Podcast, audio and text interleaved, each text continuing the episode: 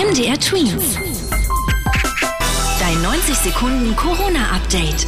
Mit Philipp, hallo zusammen. Die Corona-Zahlen in Deutschland sinken momentan wieder.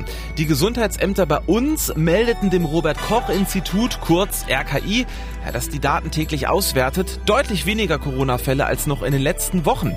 Allerdings könnten die niedrigen neuen Zahlen auch damit zusammenhängen, dass die Gesundheitsämter überall halt auch sehr überlastet sind und darum eben auch nicht jeden neuen Corona-Fall sofort bearbeiten können. Beim weltberühmten Leipziger Thomana Chor hat es jetzt auch einige Corona-Infektionen gegeben. Die jungen Sänger dürfen deshalb im Moment nicht wie gewohnt proben und auch nicht auftreten.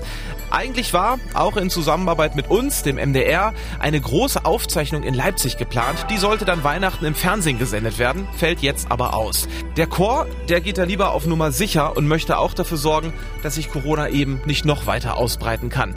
Gute Besserung auf jeden Fall hier von uns an die Chorsänger.